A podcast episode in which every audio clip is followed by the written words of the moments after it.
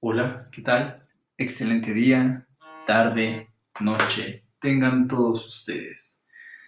No importa la hora en lo que lo estés escuchando, ya que el tiempo no es lineal como tú lo conoces. Como nos lo han enseñado, ya sea desde el ámbito educativo, nuestros familiares, la verdad es que el tiempo nunca ha sido lineal. El tiempo lineal es una simple percepción humana, la cual nosotros, pues, hemos adjudicado ya que no hemos entendido al 100% lo que es el tiempo.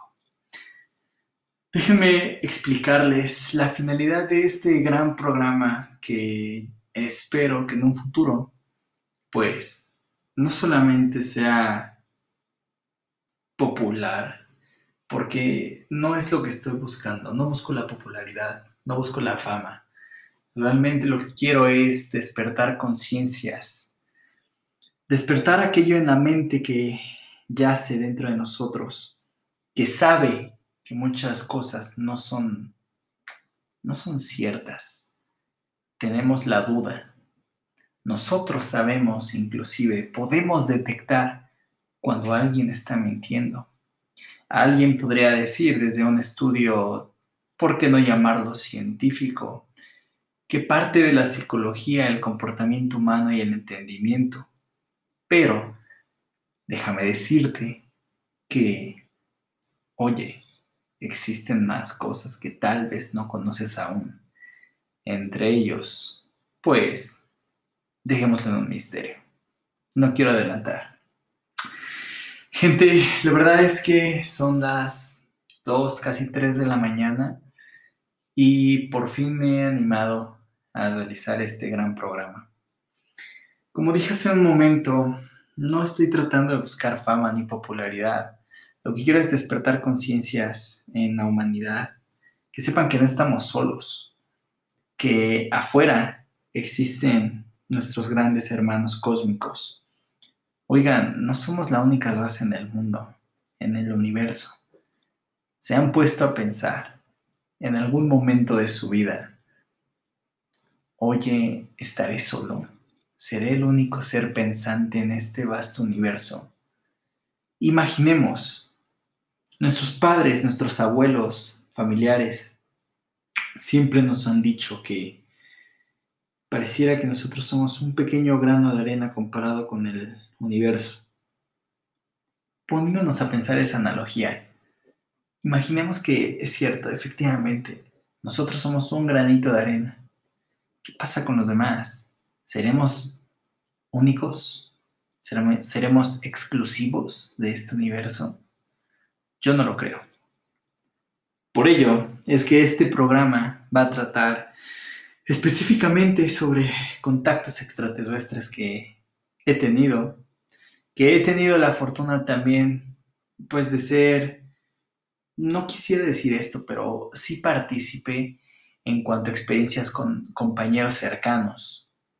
Me he dado la tarea también de hacer entrevistas, de buscar personas que han visto, que han escuchado, que han sentido lo mismo que yo. No es fácil, ya que esta experiencia, una vez que yo la viví, puedo dar fe de qué se trata.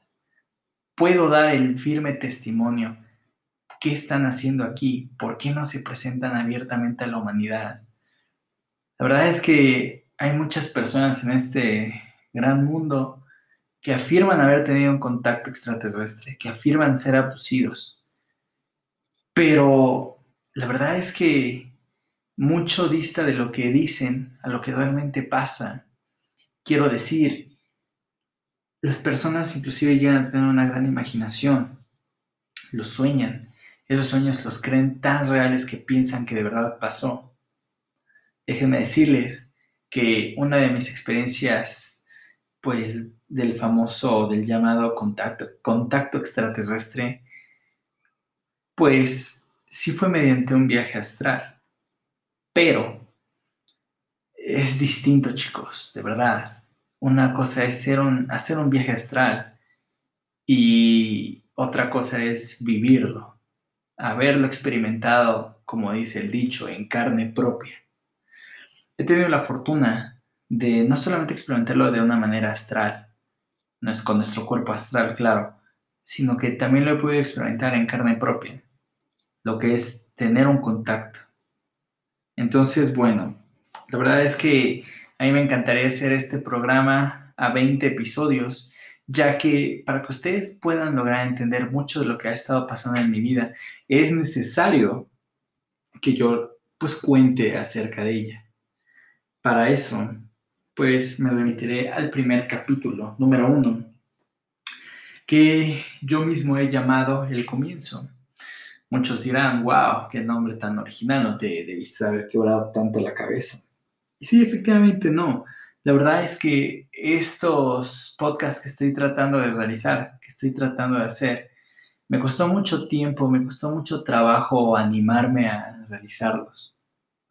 No es algo fácil, no es algo que se pueda hablar inclusive con cualquier persona, pero yo sé que tú que estás escuchando esto, mira, en primer lugar, sabes que esto es real, sabes que tal vez puede ser hasta cierto punto verídico. Muchas personas sienten el llamado. Ese llamado nosotros lo empezamos a conocer como el despertar, porque efectivamente algo dentro de ustedes está haciendo clic, está encendiéndose, dispuestos a aceptar lo que ya conoce su cuerpo que es verdad, pero que lo ha olvidado. No se preocupen. Vamos a comenzar, chicos, con el comienzo, ¿vale?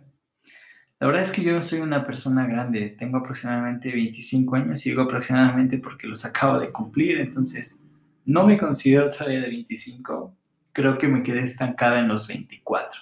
Pero bueno, chicos, chicas, la verdad es que desde que yo era muy pequeño, no sé si a ustedes les ha pasado que tienen esos pequeños como flashbacks, como pequeñas imágenes estilo en video dentro de sus mentes que recuerdan efectivamente su infancia, episodios, memorias, eh, ciertos pasajes que tal vez los llegaron a marcar en su vida. Es cierto, no lo voy a negar. Tuve una infancia sumamente divertida, muy padre. La verdad es que eh, me la pasé increíble. Siento que mi niñez la disfruté como nunca antes la pude haber hecho. Pero no todo es miel sobre hojuelas. La verdad es que yo tengo pues estas imágenes desde que soy muy pequeño, en las cuales, supongamos, yo tenía 5 o 6 años y yo aún recuerdo que en mi casa donde vivía, eh, se conectaba con un segundo piso mediante unas escaleras estilo caracol, pero amplias. Ah, cuando digo amplias, me refiero a que cada escalón medía aproximadamente metro y medio o sea, eran unos escalones muy, muy, muy este, largos. Entonces no había problema para caernos, ya que eran también de alfombra y pues bueno, podíamos subirlas sin problemas, ¿no? Prácticamente eran 10 escalones de subida, el escalón intermedio que era el 11, el más grande, y obviamente los otros 10 que conectaban ya a la segunda planta. Yo recuerdo que de chico, no sé por qué, pero siempre tenía miedo a la oscuridad. Yo no soy una persona que le dé miedo hoy en día en la oscuridad, inclusive la disfruto, me gusta dormirme a oscuras. Pero cuando era niño sí que tenía miedo. Muchos de ustedes dirán, oye, pues creo que todo el mundo ha tenido hasta cierto punto miedo cuando era chico a la oscuridad, ¿no? Yo entiendo, lo entiendo, claro, totalmente, pero este miedo era producido no solamente por el vacío o por esa oscuridad que yo veía, sino que yo sentía que alguien había ahí. A esto, pues, necesito contarles que eh, en ese entonces, cuando yo subía las escaleras, 5 o 6 años, pues obviamente uno cuando es niño es un poco torpe, ¿no? Sí, 5 o 6 años es una edad en la cual ya los niños caminan bien, corren, suben y bajan. Pero la vez que los escalones, vuelvo al punto, si eran grandes, eran largos. Entonces tenía que apoyar hasta mis manos para ir subiendo escalón por escalón.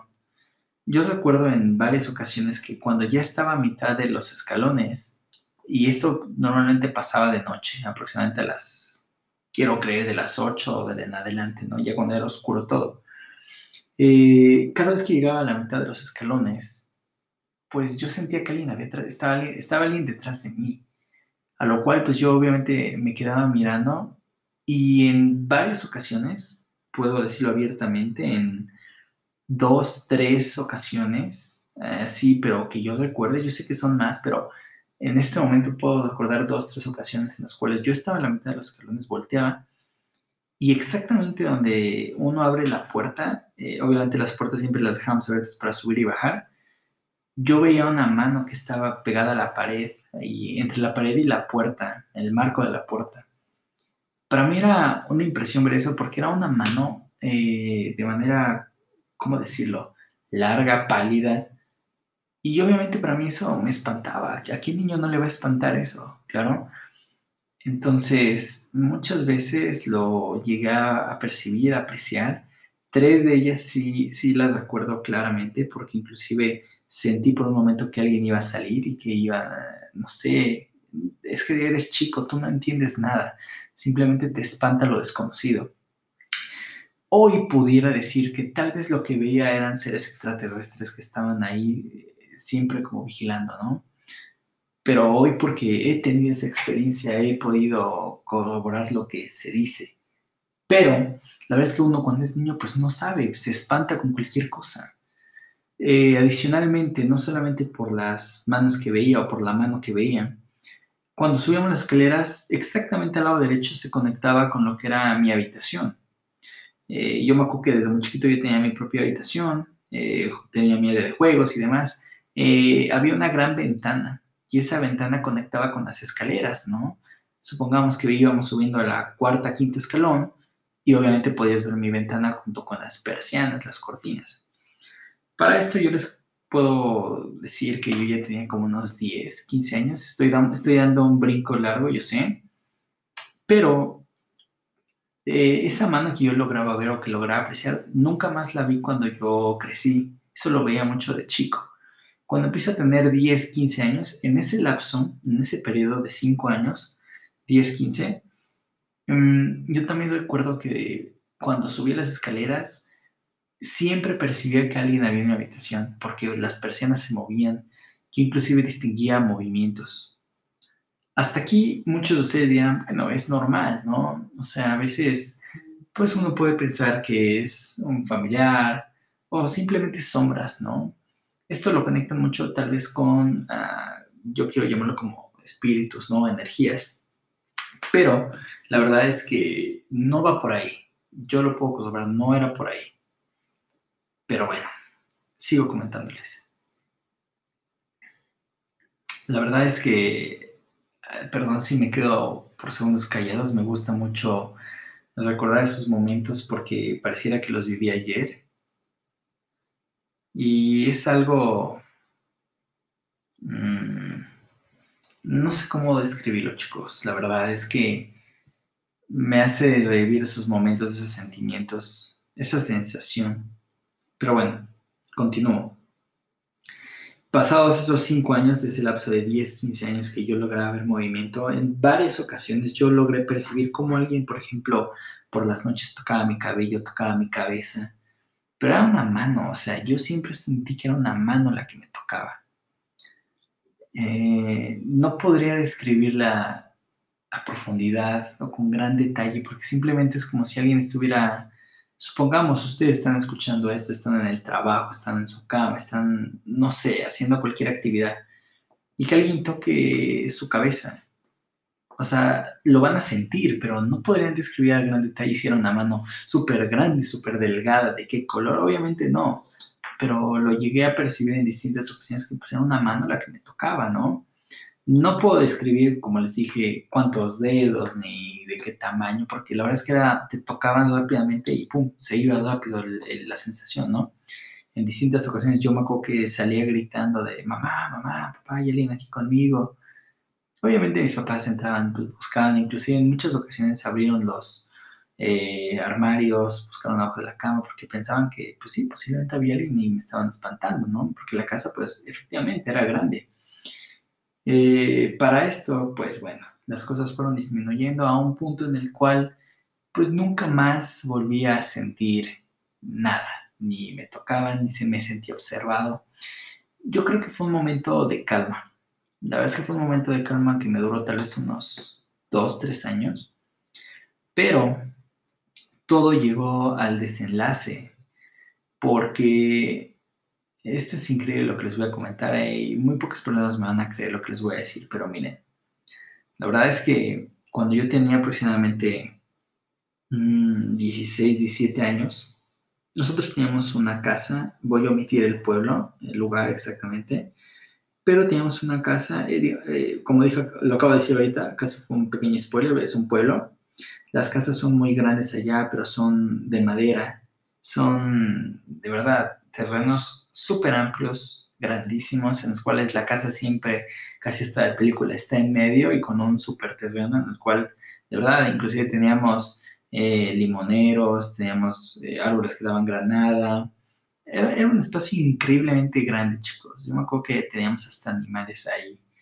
Eh, teníamos este, caballos, teníamos eh, cabras, eh, bueno, entre otro tipo de animales, ¿no? Mm, esta propiedad era de mi padre, el cual fue cedido por mis abuelos, pero realmente no acostumbrábamos a ir porque estaba como unas dos, tres horas de distancia, depende del tráfico, dos, tres horas, Em, entonces sí era muy pesado el estar viajando hasta allá y mantener una casa. Finalmente, en muchas ocasiones, por ejemplo, entraban a saltar. Afortunadamente nunca estábamos nosotros cuando pasaba eso, pero sí se llegaban a, pues, a robar artículos. Se robaban, por ejemplo, sillas, sillones, colchones. Una vez se llevaban, por ejemplo, la computadora. Era una computadora vieja, pero bueno, se la llevaron, ¿no? Entonces, la verdad es que era muy complicado pues sí estar manteniendo una casa de esa magnitud o de ese tamaño hasta esas distancias, ¿no?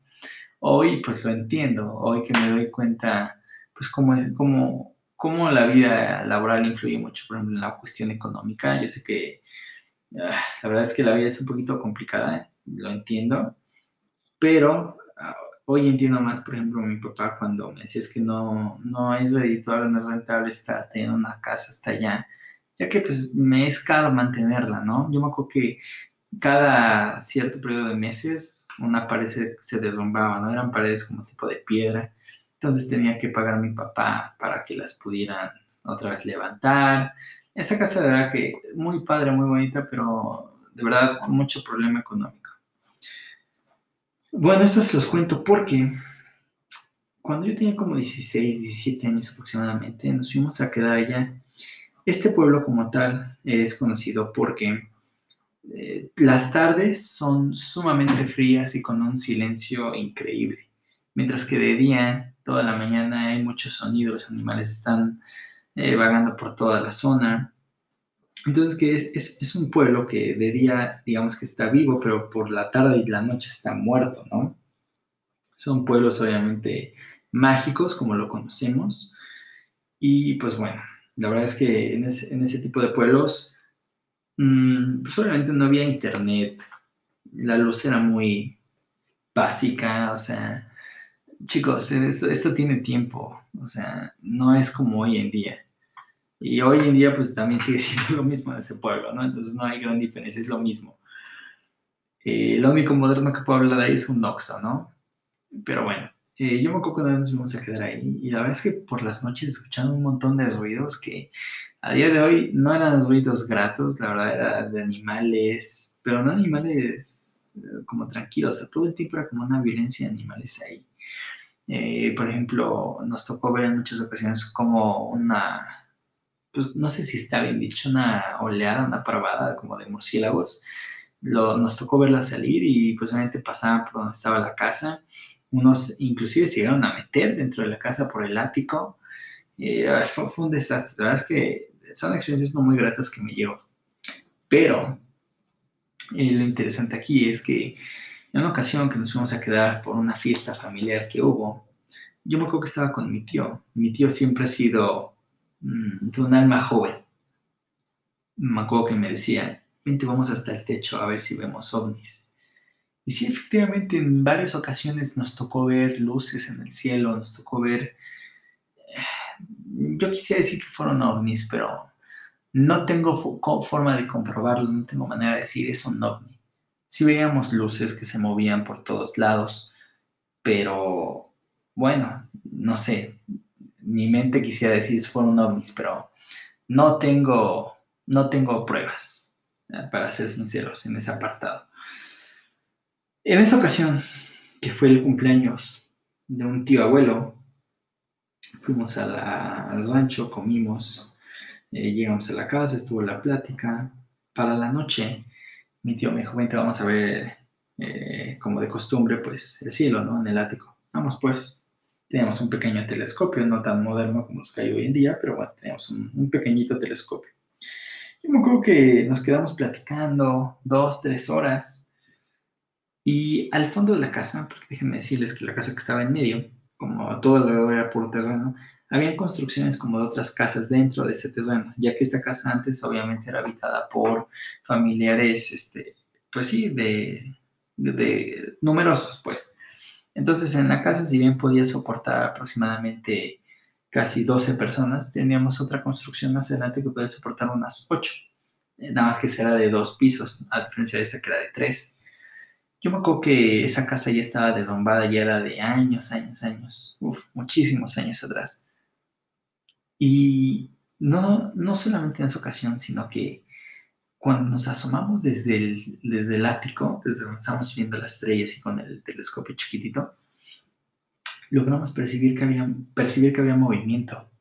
Nos extrañó porque dijimos, pues ya es noche, son prácticamente como las 10, no hay nadie más que nuestra familia y nadie salía de noche. Todos éramos como muy miedosos para esos asuntos. Resulta ser que era el movimiento que vimos, era como si hubieran sombras de gente adentro, ¿no? nos extrañó. Ustedes me van a decir, oye, pero si era de noche, ¿cómo lograbas percibir esos movimientos?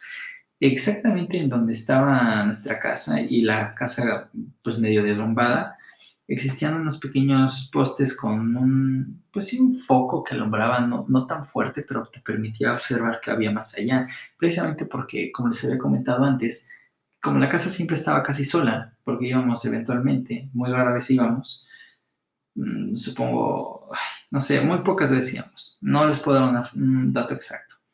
Obviamente sí nos habían dicho cuando íbamos que asaltaban, que se habían llevado cosas, inclusive pues cuando entramos pues ya no estaban, ¿no? Cabe mencionar que en ese pueblo pues obviamente también tenemos familia y familia que vive relativamente cerca de la casa, entonces ellos eran los que se percataban de esto. Pero bueno, nosotros nos percatamos que había movimiento, lo cual dijimos, oye, pues, ¿qué onda que será, no? Y mi tío dijo de puro pues sí, perdón por la palabra, por puro desmadre me dijo, vente, vamos allá, allá a la sala, que la sala tenía una pequeña ventana, pequeña entre comillas, dos metros y cacho la ventana, que podía permitir ver hacia esa casa ya derrumbada, ¿no? Y le dije, ok, vamos. En ese entonces, pues bajamos desde el ático, tercer piso, segundo piso, primer piso. Eh, no, sé si está bien dicho. La verdad es que ahorita ya me estoy empezando a confundir un poco. Decir ático. Mm, bueno, llamémoslo el techo. No, no, no, no sé si estoy diciendo bien la palabra. Eh, bajamos desde el tercero, segundo, primer piso y cuando llegamos a la ventana pues nos quedamos viendo ahí. Supongo que estuvimos platicando, observando y demás, pero no veíamos nada. No fue hasta las 2 de la mañana y lo recuerdo aún bien porque eran 1.55, 1.56.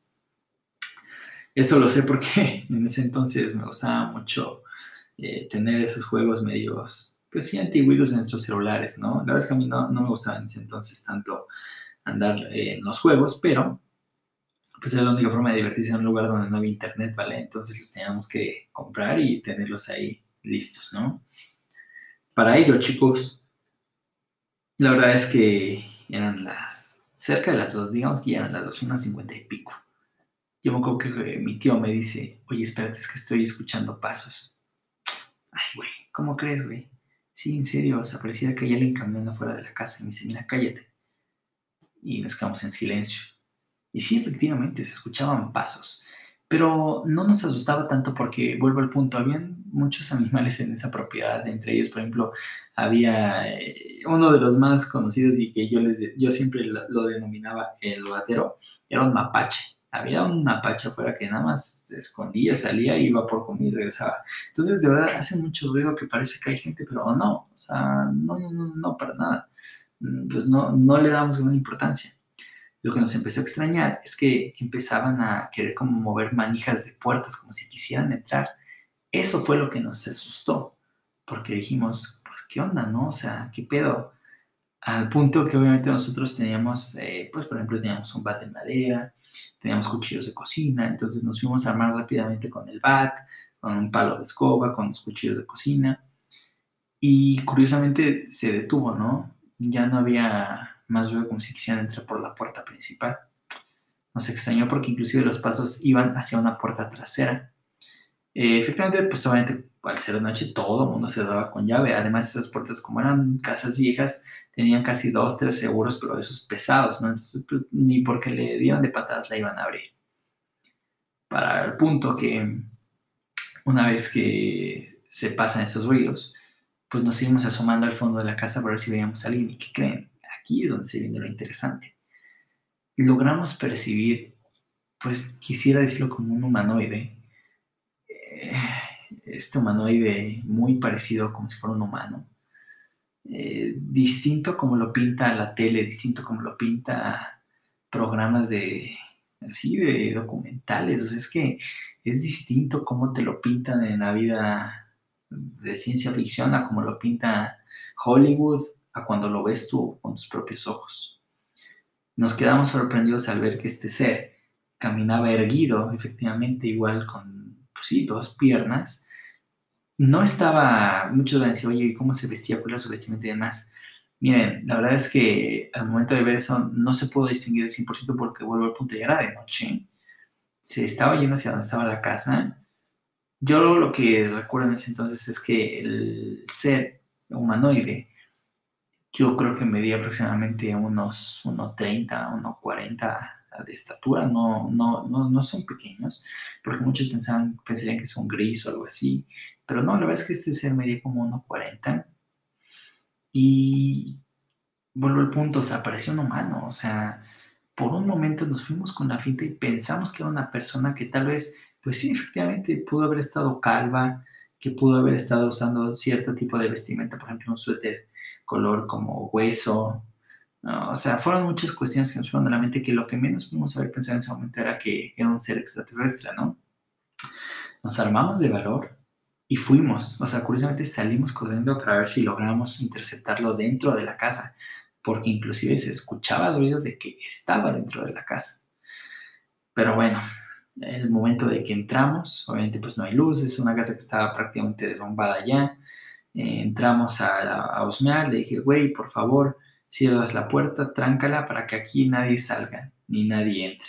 Prácticamente era así como cerramos y pusimos ese tablón de madera, se necesitaría que neta entre un güey muy fuerte pudiera levantar esto. Porque de verdad era una madera pesadísima la que entre los dos pusimos y trabamos la puerta. En única entrada, única salida, chicos. Una vez que entramos, pusimos el tablón, efectivamente se escuchaba como si estuvieran en el segundo piso a lo que prácticamente fuimos corriendo, subimos en esa casa derrumbada. Y sí, efectivamente, al momento de que subimos, chicos, íbamos obviamente eh, lejos con el miedo, con, con una adrenalina, porque pensábamos que era una gente extraña, gente que pues creíamos que iban a saltar. Para eso obviamente yo ya había alarmado a mi familia gritando, hay gente en la casa, hay gente en la casa. En eso pues, obviamente ya la gente, las personas estaban con nosotros prendían luces, entonces, obviamente, nosotros salimos corriendo. Mis papás también ya estaban levantados, ya iban, creo que caminando rumbo hacia la casa. Yo creo. La verdad es que obviamente no podemos percibir lo que había en ese entonces porque, obviamente, estando dentro de esa casa, pues tú no sabes lo que está pasando afuera, ¿no? Si vienen para acá, si se están arreglando. Yo supongo y quiero creer que sí, ¿no? Que se estaban acercando hacia la casa. Pero bueno, chicos, la verdad es que cuando estábamos en ese segundo piso, yo solamente tenía una adrenalina de no saber quién era, de dónde me iba a salir esta persona. Pero algo muy curioso pasó y esto es algo que les quiero seguir comentando en un segundo episodio. Porque lo que les voy a contar los va a dejar helados por... Pues sí, sí, sí, sí, en el momento que lo escuchen los van a dejar helados, chicos. Esta historia aún la recuerdo y se me sigue enchinando la piel, se me sigue erizando el cuerpo porque de verdad fue algo que sí me traumó junto con mi tío. Y pues bueno, Esto es, chicos, el dato oscuro. Muchísimas gracias por sintonizarnos y hasta la próxima. Muchísimas gracias.